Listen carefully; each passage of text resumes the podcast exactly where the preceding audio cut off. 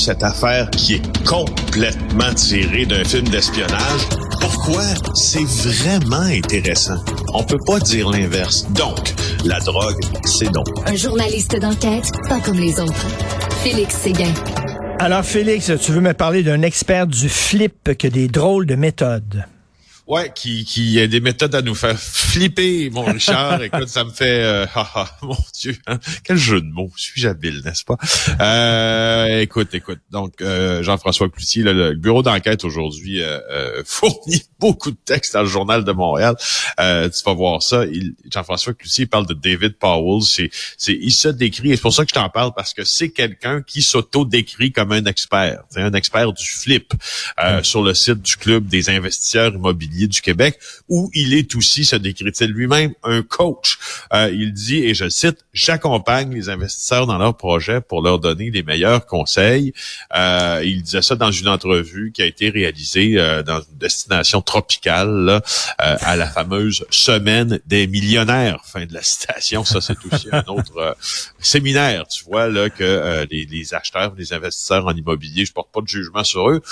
Peut-être un peu sur les gens qui font leur propre autopromotion qui n'ont pas fait maison nette. Alors, Powell, finalement, ben, il est dans le viseur euh, euh, de l'organisme qui réglemente la, la profession de courtier immobilier au Québec, l'OACIQ. Écoute, qu'est-ce qu'il a fait? Il a imité, selon l'organisme, la signature d'un ami d'enfance à son insu. Ben oui, il, il, euh, il voulait faire l'acquisition d'un terrain pour construire un immeuble à revenus à Boisbriand. Sur l'offre d'achat, il y avait juste le nom de l'ami qui apparaissait, mais c'était Powell qui avait signé. Alors l'ami s'est aperçu de ça, puis il s'est dit c'est pas moi. Euh, fait juste te dire, imiter la signature de quelqu'un, si jamais ça, passe par, ça est passé par la tête des gens ici, même de notre conjointe, hein. Moi, ça m'est arrivé dans le passé. On disait, ma conjointe me dit, euh, euh, tu sais, prends ma carte Visa, euh, va, va, quand tu fais des courses, achète-moi ça avec, s'il te plaît, puis tu signeras, tu sais. Ben oui.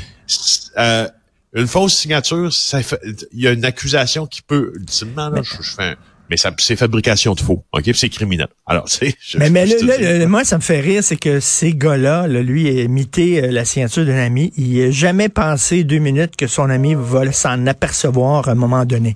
Il pensait qu'il allait s'en sortir. C'est ça qui me fait euh, rigoler un peu. Donc, euh, il s'est fait pincer le roi du flip. Des millions de doses de vaccins anti-COVID qui sont gaspillées. Oui, Jules Richer, cette fois encore du bureau d'enquête. 32 millions de doses de vaccins pour la COVID-19 gaspillées sur le point de l'être euh, dans tout le pays. Ça représente euh, une valeur de 680 millions de dollars. C'est une compilation qui a été effectuée par nous-mêmes au bureau d'enquête. Ce sont des doses expirées, qui n'ont pas été utilisées à temps.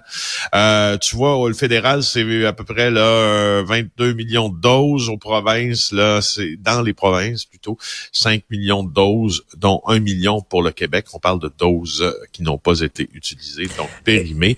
Euh, Écoute, on se fait l'avocat du diable. C'est certain qu'on n'avait jamais vu ça, on n'avait jamais vécu ça, une pandémie comme ça. C'est certain combien, euh, tu sais, on, on, commande combien exactement de doses, euh, c'est pas clair, donc ils en ont commandé trop.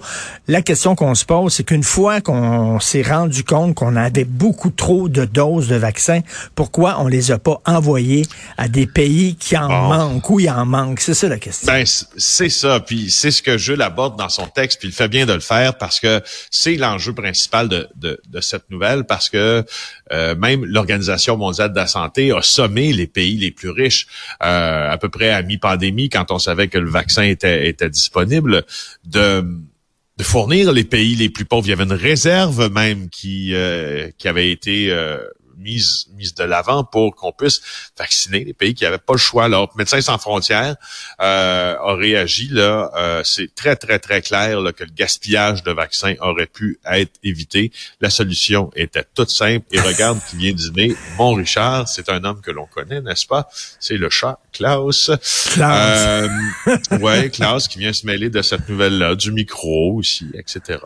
Et là là. Alors, c'est ça, c'était ça la solution. C'était euh, le fameux euh, euh, vaccin appelé COVAX. Là, c'est un ben mécanisme échange d'international. on aurait juste probablement dû y contribuer un peu plus. Puis après ça, ben voilà. Tout à fait. Et tu veux me parler des risques d'écrire sur la mafia? Est-ce que tu as reçu des menaces, Félix? Non, mais je veux souligner le travail des collègues qui le font. Hein, par exemple, franchement, ce matin, on a un spectateur assidu. Je pense qu'il en prend une très vraiment très belle habitude. Hein? Euh, euh, alors, tu sais, la mafia, euh, Richard, oui, écrire là-dessus, c'est un peu complexe. Ça vient avec un certain niveau d'engagement et et je veux euh, souligner un article euh, de, de Swiss de Swiss Info, oui, le nom du site est en anglais, site d'information euh, Swiss Info, qui fait une série sur la, ça j'aime moins ça, par Ça, on a, ouais, on a une, vue sur le postérieur de ton chat. ouais, ça j'aime moins ça. Alors une série sur la liberté d'expression euh, et l'épisode 1 s'intéresse aux journalistes qui euh, couvrent couvrent la mafia et on va te raconter dans ça l'histoire d'une journaliste italienne, Federica Angeli, euh, qui vit sous protection policière ah depuis neuf ans parce qu'elle a décidé de faire des reportages sur la mafia dans la commune côtière d'Ostie. C'est près de Rome. Il n'y a pas beaucoup de reportages comparativement à, ceux qui se sont faits à Reggio Calabre, à Palerme, en Sicile, sur la mafia. À Rome, hein, la, la, euh, la haute puis les grosses villes de la société essaient de se dire que ça n'existe pas vraiment à Rome, alors que bien sûr ça existe. Alors elle, ce qu'elle a euh, ce qu'elle a fait à 46 ans. Elle a publié pour la Repubblica, qui est quand même un journal, un quotidien mhm. assez euh, crédible en Italie. Euh, et cette enquête-là nous montrait, au fond, qu'il y avait un énorme stratagème dirigé par un gang criminel euh, de la famille Spada qui exigeait de l'argent de protection des commerçants, puis faisait régner la peur le long de, toute la côte romaine, en fait. Là, quand quand atterris là, à Fumucino, c'est pas loin de la côte. Alors, et après ça, tu vois, il y a eu procès contre 17 dirigeants, contre 17 affiliés. C'était jusqu'en Cour suprême en Italie. La Cour suprême a statué que le clan était effectivement actif à Ostie et euh, il a confirmé les révélations de la journaliste. Elle a eu une mérite de la République italienne euh, en 2015 par le président Mattarella.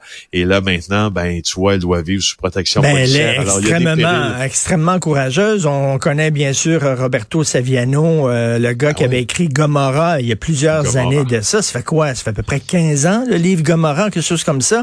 Et il vit encore sous protection policière. Il doit changer de lieu d'habitation à peu près aux trois jours parce que la mafia veut sa peau. Euh, d'ailleurs, en passant, une petite parenthèse, il y a une BD, une bande dessinée sur la vie de Roberto Saviano qui est disponible, ah qui est absolument magnifique, totalement passionnante. Mais écoute, ces gens-là sont... Puis on le sait, le juge Falcon, ils l'ont fait sauter à dynamite, ce juge-là. Euh, ouais, Falcone et Borsellino, là, ben les deux ont été assassinés, les deux instigateurs du procès, euh, du maxi procès contre la mafia au début des années 80. Mais ça, ça justement, de, en, lisant euh, ce portrait, puis vous, pouvez l'écouter parce qu'au fond, c'est un, ce sont des entrevues là avec ces journalistes-là qui durent assez longtemps. Je peux poster le lien sur euh, le site de Cube Radio parce que c'est pertinent. Mais la question que je me pose, c'est, euh, tu as beaucoup suivi ce qui s'est passé avec Charlie Hebdo, tu as beaucoup suivi ce qui s'est passé en France avec euh, ceux qui s'objectent aux courants principaux, puis font l'objet de menaces notamment euh, d'islamistes, entre autres, etc., ben, ils sont protégés hein, par la police en France. En Italie, regarde, oui. est protégé par la police. Saviano était protégé par la police. Moi, j'ai rencontré des gens il y a deux ans, euh, trois ans en Calabre, euh, des commerçants qui étaient protégés par la police. Mais j'espère que tu n'auras pas besoin d'être ah. protégé par la police, oh, mon cher. de toute façon, tu as un chat très, très qui va te défendre, un chat méchant. Ah, oui, oui, Bonne journée, Félix.